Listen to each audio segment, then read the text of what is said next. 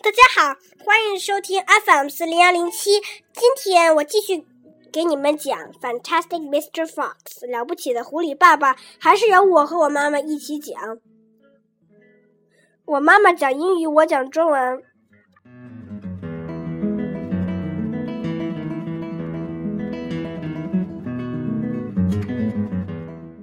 请大家认真听哦。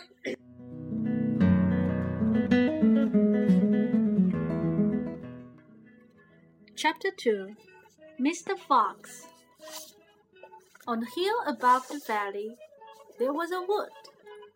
In the wood, there was a huge tree. Under the tree, there was a hole. In the hole lived Mr. Fox and Mrs. Fox and the four small foxes.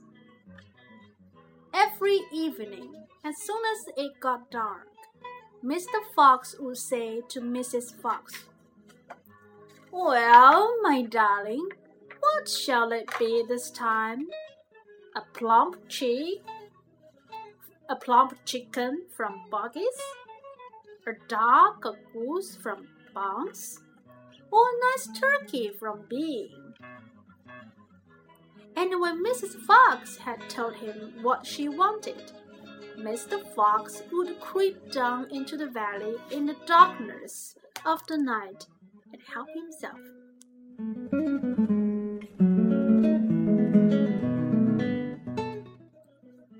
Boggies and Bounce and Bean knew very well what was going on, and it made them wild with rage. They were not men who liked to give anything away. Less still did they like anything to be stolen from them.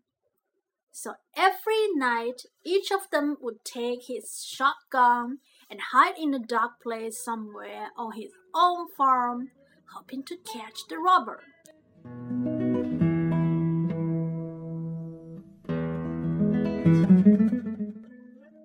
But Mr. Fox was too clever for them.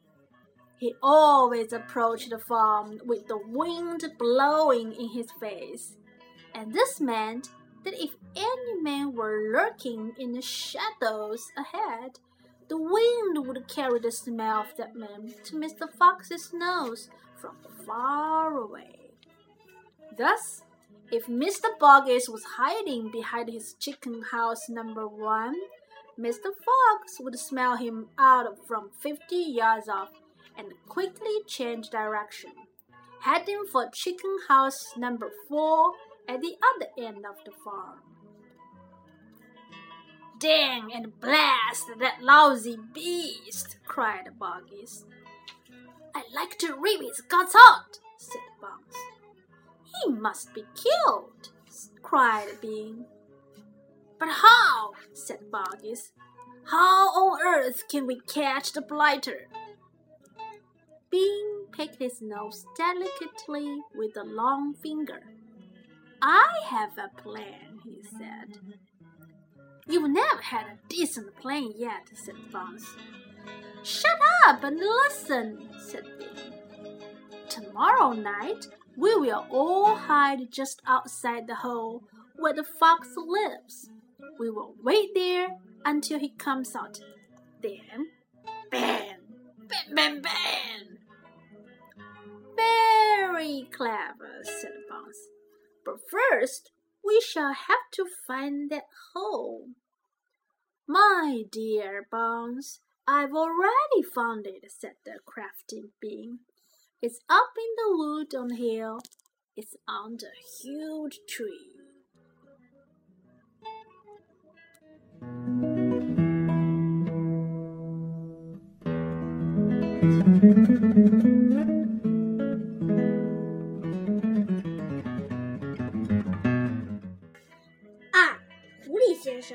山谷上方的小山上有一片树林，树林里有一棵大树，树下面有一个洞，洞里边住着狐狸先生、狐狸太太，还有他们的四只小狐狸。每天晚上天一黑，狐狸先生就会对狐狸太太说：“哎，亲爱的，这一次要吃什么呀？是从伯吉斯那儿搞只肥鸡呢，还是从邦斯那儿弄只？”鸭子或者是鹅，要不然就是从比恩那儿搞只美味的火鸡。狐狸太太把自己想吃的东西告诉他之后，狐狸先生便会乘着夜幕悄悄地溜进山谷去随意取货。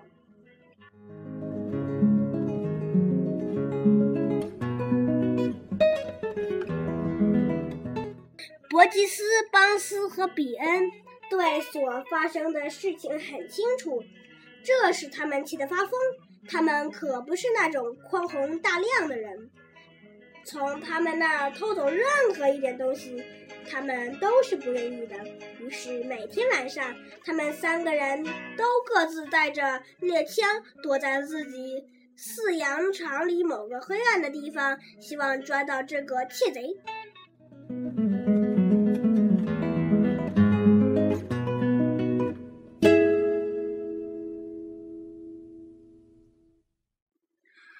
不过，对他们来说，狐狸先生简直是太聪明了。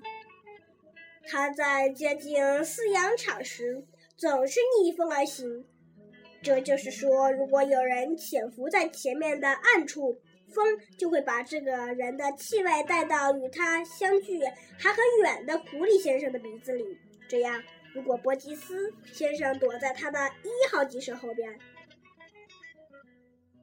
狐狸先生从五十码开外的地方就能嗅到它的气味，于是他会迅速改变前进方向，朝位于养鸡场另一端的四号鸡舍奔去。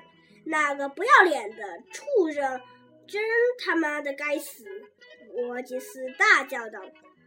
但愿我能把他的五脏六腑都扯出来，一定得把他杀掉。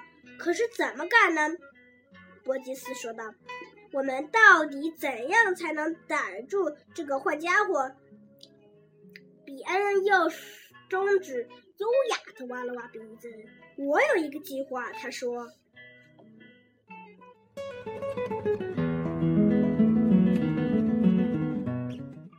你还从来都没有过什么像样的计划呢？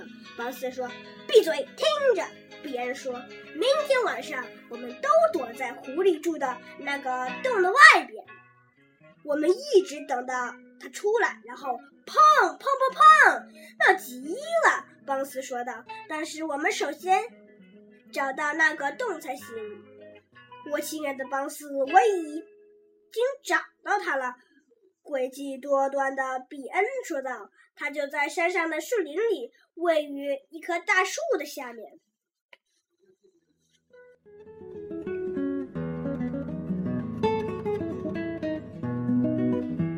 好了，今天的故事就到这里。如果你们喜欢我的故事的话，请下次继续收听吧。再见。